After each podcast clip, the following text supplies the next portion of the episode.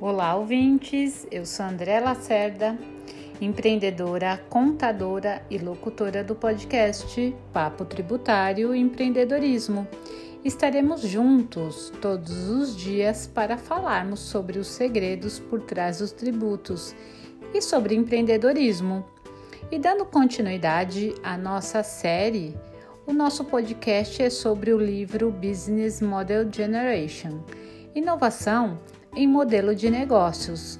Você já ouviu os episódios 1, 2, 3, 4 ou 5?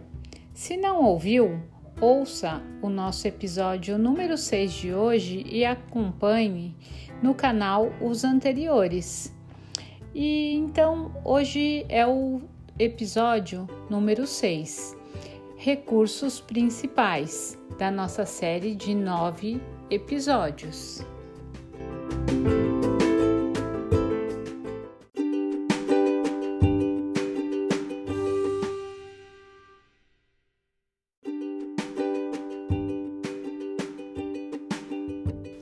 E primeiramente, saiba como fazer o seu modelo de negócios em três pequenos e simples passos.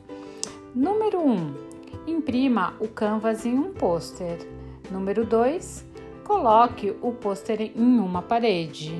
Número 3. Desenhe seu modelo de negócios. Acompanhe conosco o passo a passo para você completar cada um dos quadros e montar o seu modelo de negócios.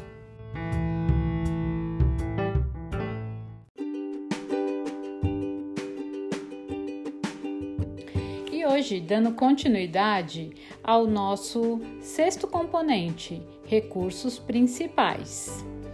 Recursos principais é o componente que descreve os recursos mais importantes exigidos para fazer o modelo de negócios funcionar. Cada modelo de negócios requer recursos principais.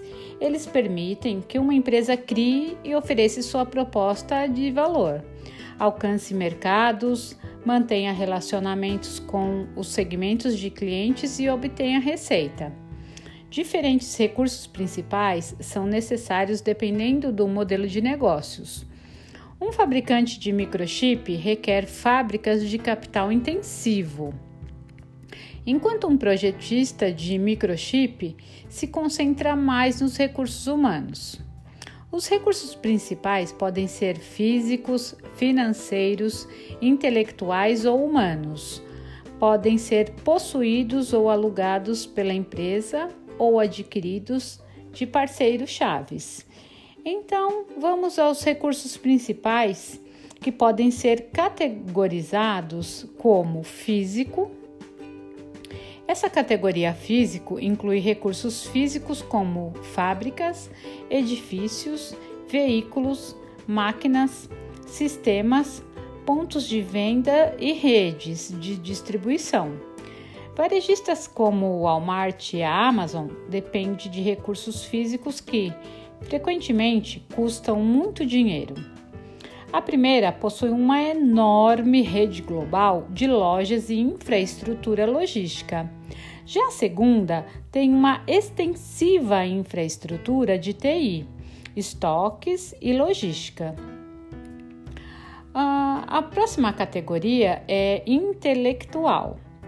Os recursos intelectuais, como marcas, conhecimentos particulares, patentes e registros, Parcerias e banco de dados são componentes cada vez mais importantes em um forte modelo de negócios. Recursos intelectuais são difíceis de desenvolver, mas quando criados com sucesso, podem oferecer valor substancial. Empresas como a Nike e a Sony dependem de suas marcas como recurso principal. A Microsoft e a SAP dependem de softwares e de propriedade intelectual que foi desenvolvida ao longo de muitos anos. A Qualcomm, desenvolvedora e fornecedora de placas para dispositivos portáteis de banda larga, construiu seu modelo de negócios projetando microchips patenteados que rendem taxas de licenças substanciais para a empresa. Uma outra categoria é humano. Toda empresa exige, exige recursos humanos, por isso as pessoas são particularmente importantes em certos modelos de negócio. Por exemplo, recursos humanos são cruciais em indústrias criativas e de conhecimento. Uma empresa farmacêutica como a Novartis depende deles. Seu modelo de negócios está baseado em um exército de cientistas experientes e uma grande e hábil equipe de vendas. Uma outra categoria seria a financeira. Alguns modelos de negócio exigem recursos e ou garantias financeiras como dinheiro e linhas de crédito ou opção de ações para contratar funcionários cruciais. Exemplo da Ericsson, da área de telecomunicação, serve de exemplo de alavancagem de recurso financeiro dentro de um modelo de negócios.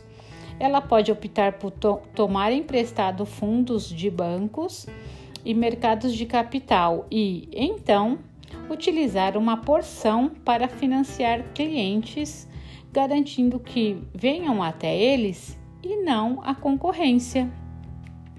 Então, para que a gente possa preencher o nosso quadro de recursos principais, você precisa responder a essas questões.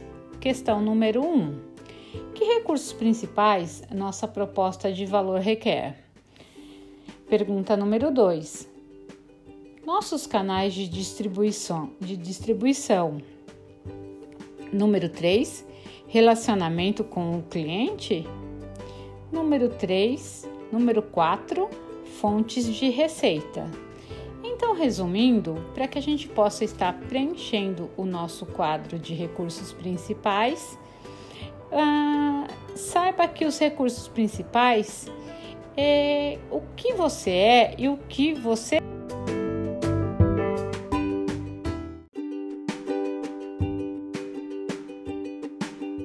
Não esqueça, eu sou André Lacerda e esse é o seu podcast Papo Tributário e Empreendedorismo. Sintonize com frequência e troque o seu estresse por estratégias. Até o próximo!